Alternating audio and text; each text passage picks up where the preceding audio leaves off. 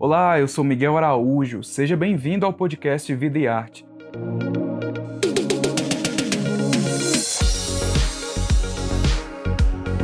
Aqui você encontra conversas com vários artistas brasileiros. Fica atento porque toda semana sai um episódio novo no seu agregador de podcast favorito.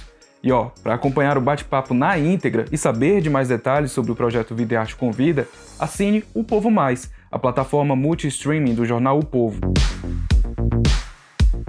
E acompanha também o Vida e Arte nas redes sociais e nos cadernos especiais do o Povo.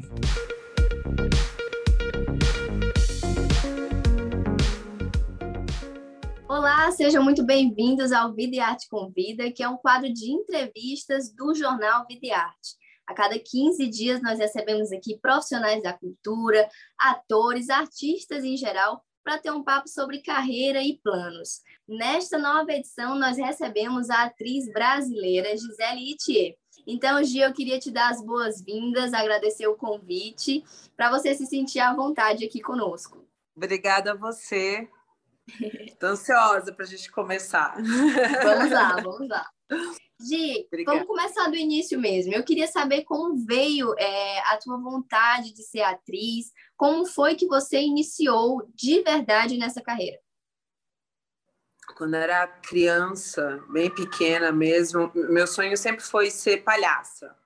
Eu lembro muito bem, tipo, minhas primas, amigas, falando em ser, sei lá, é, enfermeira, professora, não sei o quê, e eu tinha um sonho, assim, gigante de ser palhaça e eu sempre sempre reunia minha mãe, meu pai, minha família na sala e fazia, sabe, alguma palhaçada, algum...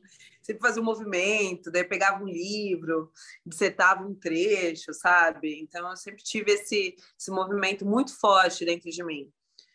Tanto que a minha avó, é, da parte da minha mãe, a avó América, ela sempre falava: você tem que colocar essa menina em cima de um palco. ela sempre levantava esse ponto.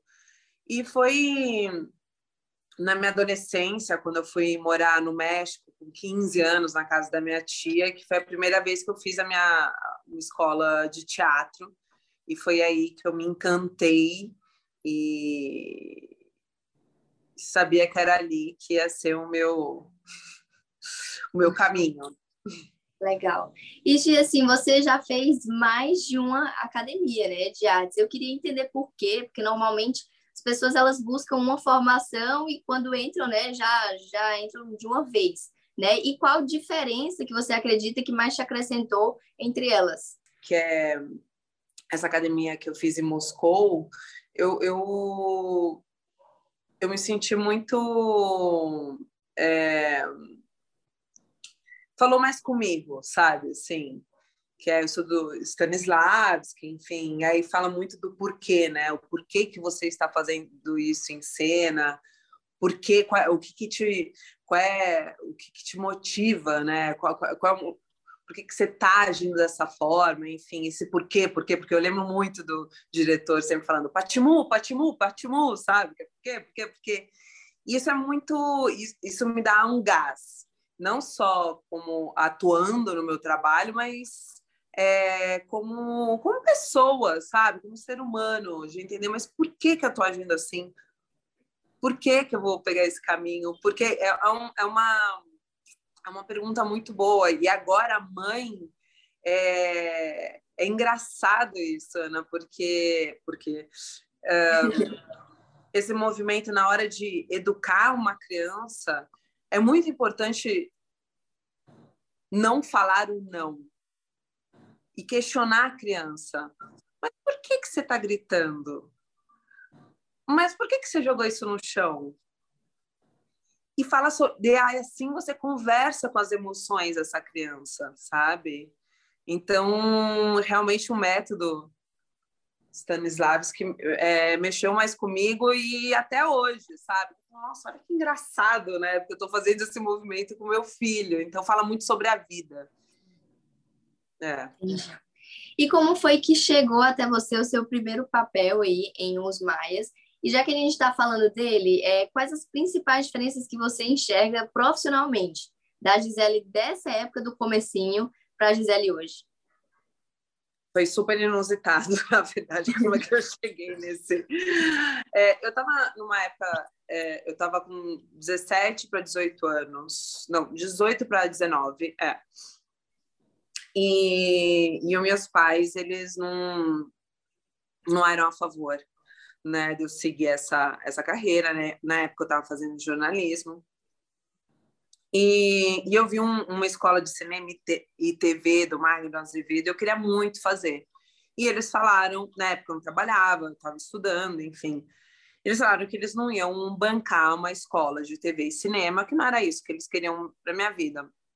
E foi aí que eu descobri, falando com o pessoal da escola de TV e cinema, que é, tinha uma agência de modelos chamada Elite, que eles faziam a, a função seguinte: você trabalhava, né? Você fazia, sei lá, fotos, é, campanha, qualquer coisa assim, que eles pagavam, é, eles pagavam com esse trabalho, eles pagavam o, o curso de cinema e, e TV do Magno.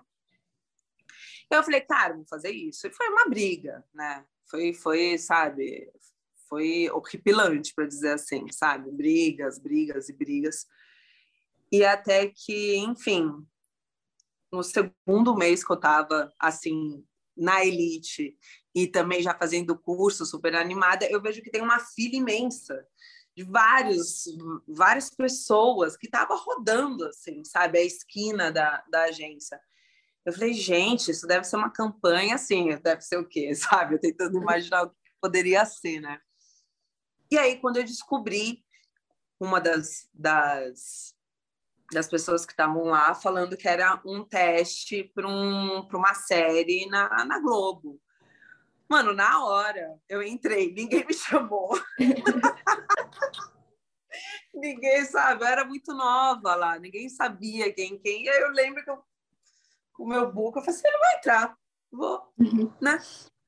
E aí tava lá o Léo, que é um produtor de elenco maravilhoso, enfim. E aí ele viu, pá, não sei o que, falou assim, ah, vamos fazer um teste contigo. Eu fiquei super feliz na hora, eu não acredito, não acredito, não acredito.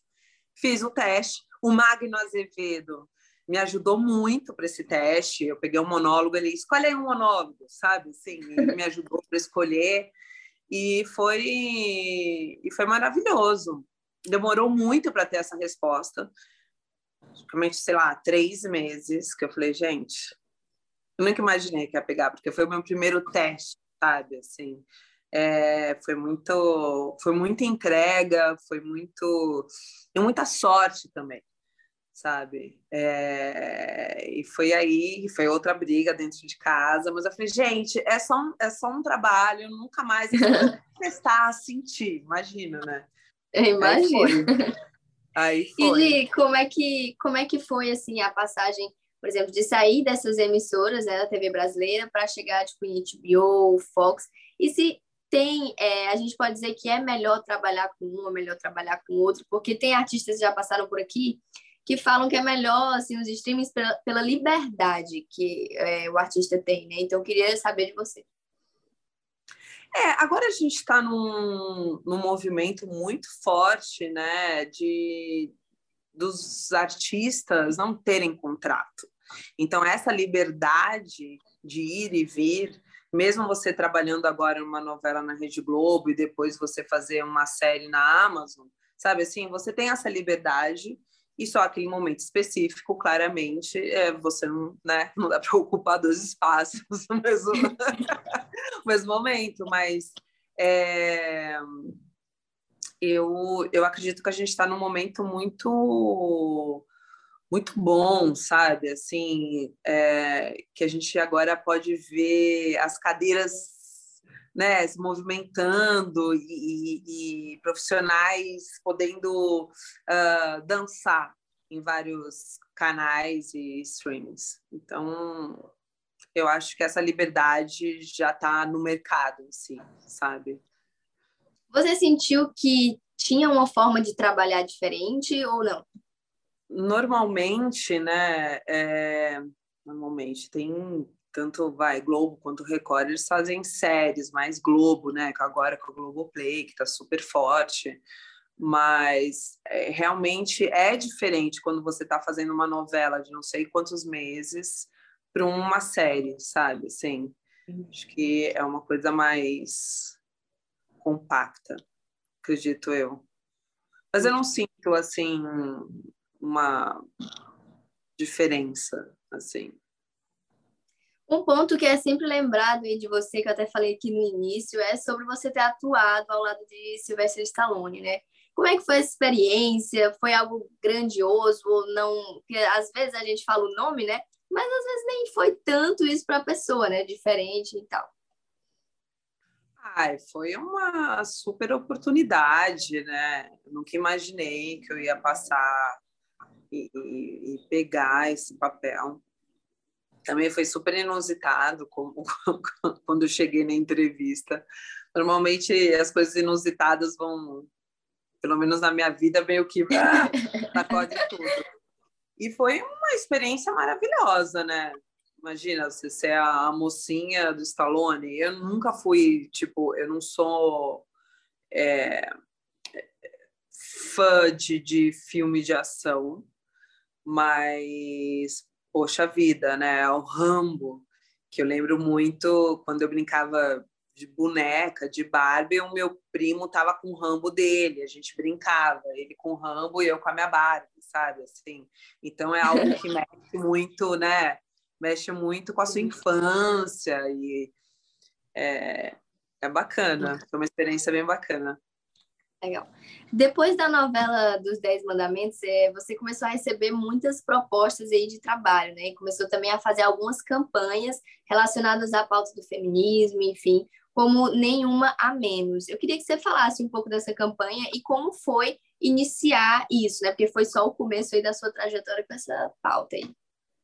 É, na verdade foi um, um momento bem, bem delicado, né? Que todas nós, é, essa quinta onda, né, que veio, e, foi um movimento muito forte do Niuna Menos, né? E aí depois veio o Me Too, e eu lembro que na época eu estava fazendo Força Bruta na Argentina e eu tive a é, tive esse contato com as meninas do Niuna Menos. Foi um movimento muito forte dentro de mim, muito forte de todas as mulheres, né?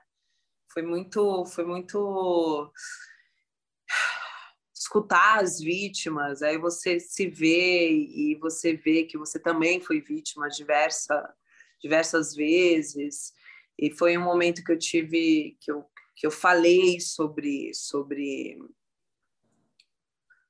sobre os abusos, sabe, que, que, que me atravessaram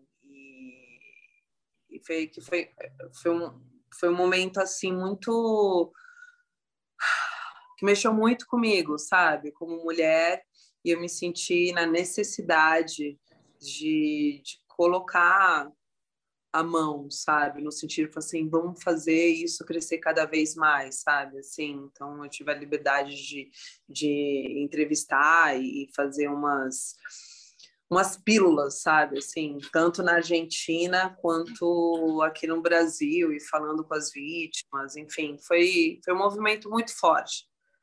Foi em 2017 que você veio, né, à tona para dar o seu relato da da violência que você sofreu. E eu queria saber, Gi, é, porque eu imagino que você tenha recuado muitas vezes é, antes de falar sobre isso. Então, como que foi para você é, se convencer de que o melhor era falar para também prestar apoio né, às outras mulheres que precisassem, talvez, ali da sua fala? Foi no meio das manifestações, sabe? Que tem aquele eco, né? Que a vítima levanta e fala de suas dores e eu escutando tantas vítimas, sabe, no meio das manifestações e falando e falando e falando, ecoando, ecoando e mexendo comigo e com as outras manas que estavam no meu lado. Eu falei, cara, é isso, é isso. Então eu me senti, é, é tipo, tava aqui, sabe? Muito legal, assim, que eu vejo na, da sua carreira foi a questão do Save M. Eu queria saber por que Amy Winehouse e também por que, é, na verdade, como que foi idealizar e colocar essa exposição aí? todo mundo, né?